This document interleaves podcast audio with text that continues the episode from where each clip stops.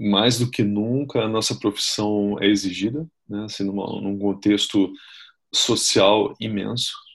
Eu acho que é, aqueles juramentos que nós fizemos de Hipócrates é uma coisa que tem que estar na, na cabeça em todo momento que nós estamos agindo.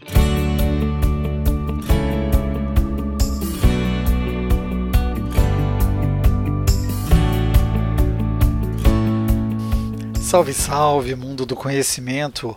Hoje começamos nosso podcast com Guten Morgen, Guten Tag, Guten Nacht. Esse é mais um podcast do Medicina do Conhecimento, ciência e informação a qualquer momento, em todo lugar. Eu sou Pablo Guzmão, anestesiador. E como compartilhar é multiplicar, seguimos com as dicas de conhecimento. Dessa vez, uma conversa sobre os desafios germânicos de isolamento social, fisiopatologia do Covid-19 e dicas de ventilação mecânica para o paciente hipoxêmico com a doença. Conversamos com o professor doutor Marcelo Gama de Abreu, engenheiro eletrônico pela UFRJ, médico pela UERJ, Doctoral Fellow pela Universidade de Heidelberg, na Alemanha, residência e doutorado em anestesiologia pela Universidade de Dresden, Carl Gustav Caros, onde se tornou vice-diretor do Departamento de Anestesiologia e Terapia Intensiva, diretor do programa de pesquisa em SARA e ECMO. Dr. Marcelo é nosso parceiro no CIAVENT, curso internacional de ventilação mecânica e ECMO. Atual membro da diretoria da Sociedade Europeia de Anestesiologia, sendo responsável pelo relacionamento com a indústria e Scientific Leader, organizador dos webinars da ESA.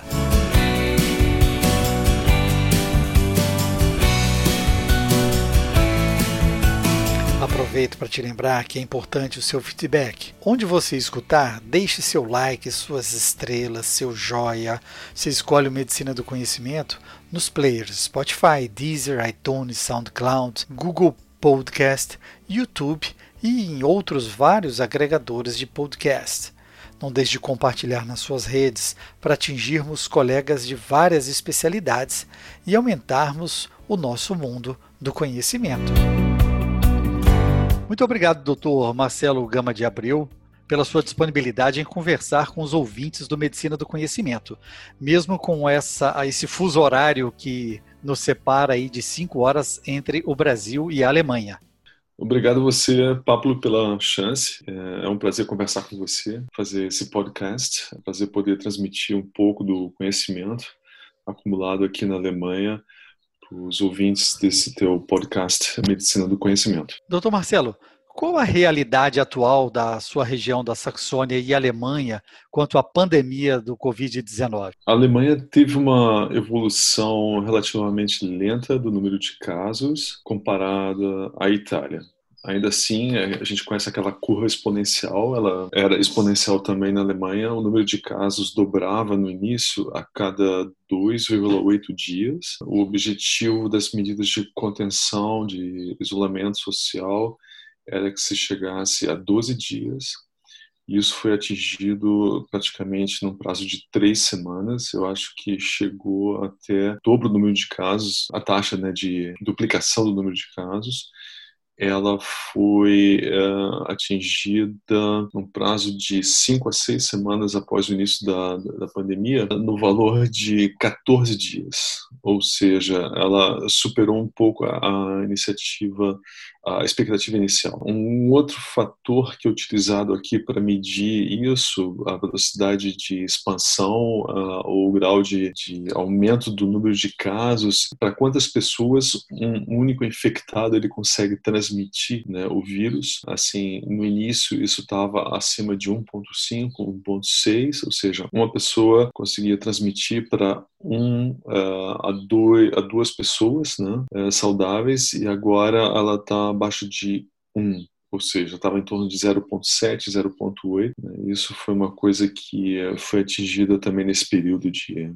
digamos, de oito semanas. E baseado nesse tipo de evolução foi que, uh, desde a semana passada, houve, assim, um afrouxamento dessas medidas de contenção social. Ou seja, antes as pessoas elas eram obrigadas praticamente a ficar em quarentena em casa, só poderia sair se fosse para trabalho, trabalho que fosse considerado essencial, ou para ir a banco, farmácia, supermercado. E agora, assim, já é permitido que as pessoas saiam uh, às ruas com máscara, desde que você só tenha contato na rua com, no máximo, uma pessoa que não seja do seu círculo mais, digamos assim, de convívio. Né? Dentro do círculo de convívio, então não haveria restrição, é claro. E a Alemanha se destacou em relação a alguns países por menor por uma baixa de letalidade dos pacientes infectados com Covid-19. Esse resultado se deveu com as ações preventivas ou mesmo a eficiência no tratamento intensivo de pacientes mais críticos? Eu acho que existem vários fatores e a explicação de fato provavelmente a gente não vai conseguir ter, mas é, assim eu, eu acho que uma coisa fundamental foi a experiência da Itália, a experiência da França. A Itália ela foi atingida pela pandemia muito antes da Alemanha e as coisas evoluíram de uma forma tão crítica na Itália que a Alemanha tentou fazer uh, aquilo que a Itália não conseguiu fazer porque não tinha tido essa experiência, né? Assim, não teve em quem se basear. Então uh, digamos, a Alemanha ela se beneficiou dos erros que foram cometidos em outros países. A Alemanha passou então a ter essas medidas de isolamento social bem no início da pandemia. Eu acho que uh, o fato do governo ter agido uh, com rapidez foi decisivo, mas eu também não posso, digamos assim, descartar a possibilidade do sistema de saúde na Alemanha estar mais preparado ou melhor preparado para esse tipo de pandemia porque a Alemanha tem o maior número de leitos de CTI por cada 100 mil habitantes uh, na Europa e provavelmente é um dos mais altos do mundo. Acho que são 28 a 32 leitos por cada 100 mil habitantes. E eles, no início da pandemia, eles ainda trataram de aumentar essa capacidade e isso chegou a 40 a 60 leitos por cada 100 mil habitantes. Ou seja, assim, havia uma preparação muito boa. Outro fato é, que pode explicar isso, assim, o teste em massa das pessoas. Ou seja, na menor suspeita, mesmo se não houvesse nenhum sintoma clínico, era feito o teste nesses pacientes, né? era feito aquele swab para se fazer a PCR dos pacientes é, ou das pessoas com suspeita de infecção. Né? E isso foi, digamos assim, talvez decisivo porque primeiro você conseguia identificar as pessoas rapidamente e segundo porque assim o, o número uh, de infectados é identificado no início e você acaba diluindo o número de mortes né, que você tinha por um número número assim maior de identificados como positivos no teste. Aqueles casos que uh, geralmente não vão chegar ao hospital ou não vão chegar de forma nenhuma ao CTI, né? Eles estavam computados também. Então você tinha um número de mortes dividido por, digamos assim, um número muito maior de casos. É, eu não vou negar que a, qualidade assim da, da medicina na Alemanha é boa e que isso possa também ter uh, contribuído né, para esses números baixos. Eu acho que a Alemanha ela aprendeu com a Itália que não se deveria pensar muitas vezes se um paciente estava se deteriorando do ponto de vista respiratório para que você fizesse a intubação, que você evitasse então que uh, progredisse para uma forma mais severa de insuficiência respiratória. Uh, os pacientes uh, com esse, esse, tipo de infecção acabam desenvolvem uma, uma diminuição da complacência pulmonar, um desacoplamento entre uh, a necessidade de, digamos assim, de ventilar e aquilo que eles conseguem ventilar. Eles acabam provocando uma lesão pulmonar, né? Porque eles acabam, digamos, uh, exercendo pressões negativas muito fortes no parênquima pulmonar, eles acabam provocando essa lesão. Então, se isso é identificado cedo, é possível, é, é possível que se interrompa esse processo, não agrave a lesão pulmonar. Nós tivemos a oportunidade de visitar o seu serviço, vezes, eh, também organizando um curso fantástico aí de ventilação mecânica e ECMO, e a Uniclinikum Dresden é uma, um centro de referência em toda a Alemanha de grande importância pela sua pesquisa e assistência de qualidade. E na Uniclinikum, Houve uso de terapias mais complexas, como ECMO, oxigenação por membrana extracorpórea, para os pacientes na UTI, com mais frequência? Eh, não, não houve. Assim, nenhum paciente nosso foi uh, conectado a ECMO. Eles não precisaram disso. Os casos que nós temos, eles chegaram até, no máximo, a colocação em posição prona dos pacientes e eles não evoluíram então para a necessidade de ECMO. Assim, os nossos pacientes eles tiveram, uh, diria frequentemente, problemas de tromboembolismo pulmonar, tromboembolismo uh, macro, tromboembolismo, outras infecções uh, superpostas de múltiplos órgãos, mas assim do ponto de vista respiratório, né, eles conseguiam ser estabilizados sem a necessidade de troca gasosa extracorpórea. O último paciente nosso chegou a um dia ou dois dias aproximadamente. Ele veio já com o diagnóstico confirmado de COVID, veio entubado no, no outro hospital e assim o intuito era colocar o paciente em ECMO, mas é óbvio, a gente primeiro tenta as uh, medidas menos invasivas e ele se beneficiou muito da posição prona e continua assim sem uh, a necessidade de se colocar em ECMO. Isso é um grande desafio para a gente nos grandes centros, porque pela deteriorização dos pacientes, mesmo sendo colocados em prona, ficamos tentados a buscar novas tecnologias e a experiência de quem tem grande expertise no assunto é muito importante nesse momento onde não se tem respostas para tudo. Né? E como as equipes se mobilizaram? Houve uma escala de revezamento entre os profissionais? Eles trabalharam em força total? Na Alemanha e na Europa em geral, os uh, intensivistas eles têm uh, formação em anestesia. Então, 70% dos, uh, dos colegas que trabalham em CTI eles são anestesistas por formação. Não significa que eles fazem anestesia e terapia intensiva, mas assim eles saíram da anestesia em algum momento, passaram a, a se dedicar ao CTI. Alguns voltam para o para anestesia, outros não. Isso significa que existe assim, digamos, um pool, né, uma reserva de colegas nos hospitais trabalhando em anestesia. Então, eu, por exemplo, né, eu trabalho em mais em centro cirúrgico do que em CTI e eu tenho a formação em terapia intensiva, né? Eu tenho o certificado de intensivista. Uh, o que aconteceu no início foi que uh, todas as pessoas que tinham esse certificado, eles foram convocados, assim por dizer, a, se prepararem para um possível, digamos assim, é, trabalho no, no CTI nosso. Né? Então, o número de cirurgias foi diminuído. Esse pessoal que tem essa formação dupla acabou sendo colocado de prontidão para ir para o CTI. É, eu cheguei a ir para o CTI algumas vezes para participar das visitas e me inteirar um pouco do novo sistema que existe lá de uh, documentação de dados do paciente, né? Assim, estabeleceu um novo vínculo com o CTI, mas acabou que não foi necessário que eu, eu voltasse a trabalhar como intensivista. Né? Assim, os números aqui ainda não justificaram isso. Um, o mesmo aconteceu com enfermeiras. Né? Você sabe que nós temos enfermeira, enfermeiras anestesistas, mas não no sentido que se conhece geralmente de enfermeira anestesista, que ela trabalha sozinha em anestesia, não é isso? Ela, ela é, ajuda o anestesista, ela assessora o anestesista na hora de fazer um, um procedimento ou na hora de fazer checagem de equipamento. Mas essas enfermeiras também todas têm formação em CTI. Ou seja, assim, você tem um pool de, pelo menos, né, no nosso departamento são 160 anestesistas, nós temos pelo menos 40 uh, ah, anestesistas que podem ser remanejados para o CTI num prazo de horas. Né? Entre as enfermeiras, são praticamente 200 enfermeiras e todas as 200 enfermeiras têm formação de CTI. Então, elas podem ser deslocadas para o CTI a qualquer momento.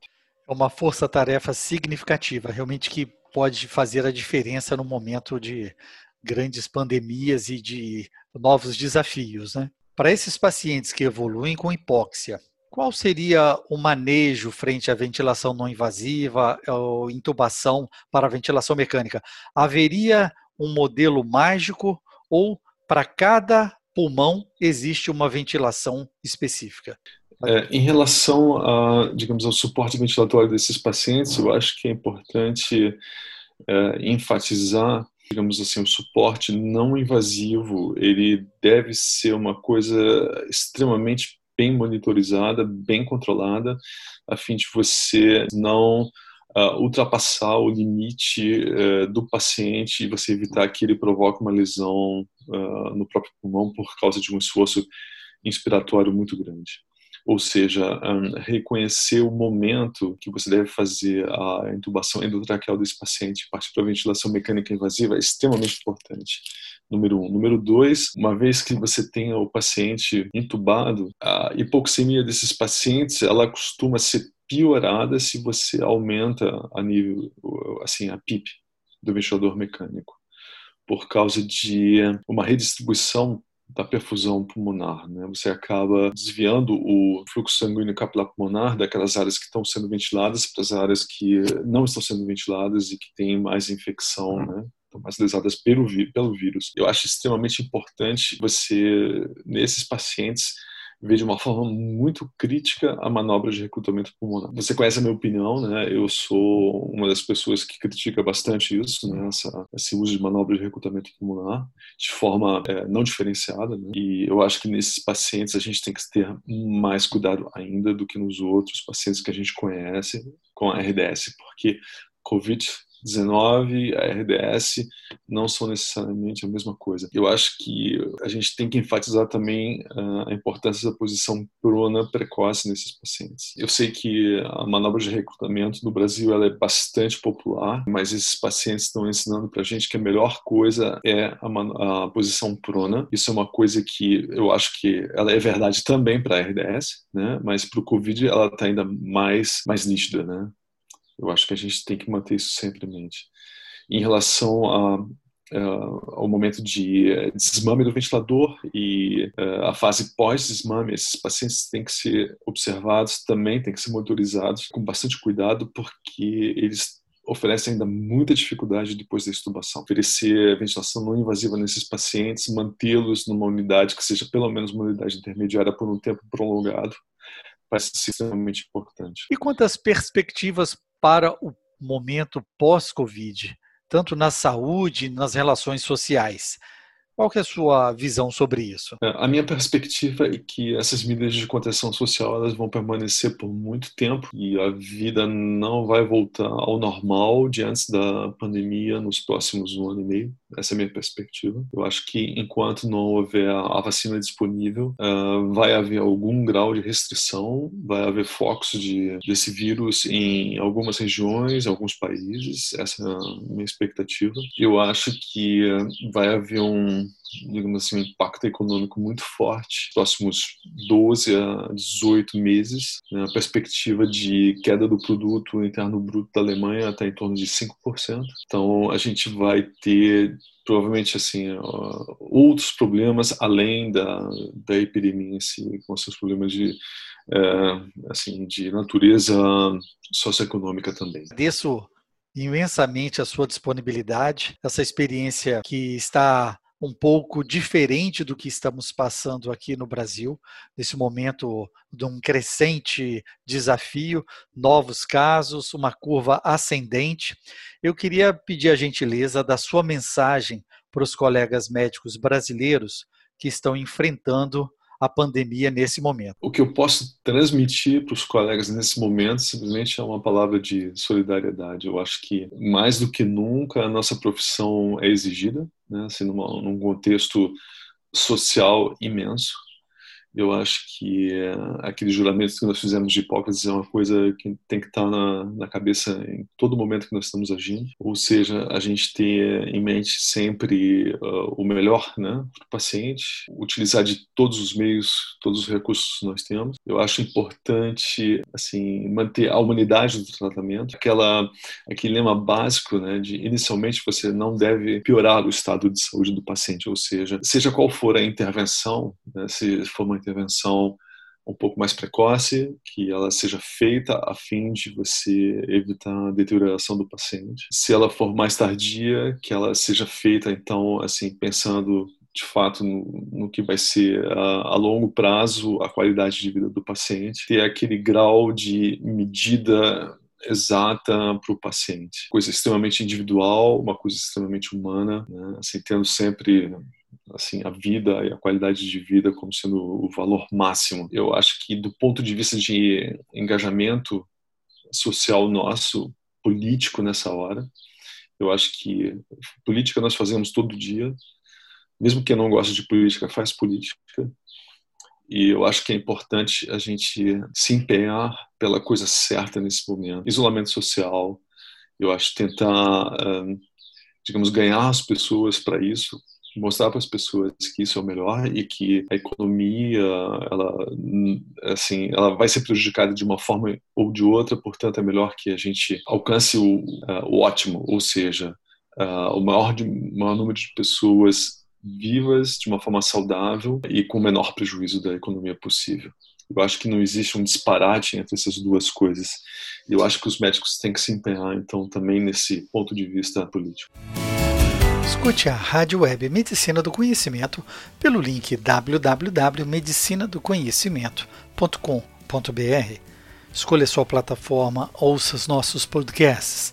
Siga pelo Spotify, iTunes, SoundCloud, Deezer, YouTube, Instagram. No Medicina do Conhecimento, você escolhe o player que quer escutar. É muito importante que você deixe seu feedback e compartilhe nas suas redes sociais, deixando seu like. Isso aumenta a divulgação do projeto. Além disso, você pode entrar em contato conosco, sugerindo até o próximo tema. Fique ligado nas redes sociais, Twitter, Facebook, Instagram, Medicina do Conhecimento. Afinal, compartilhar é multiplicar.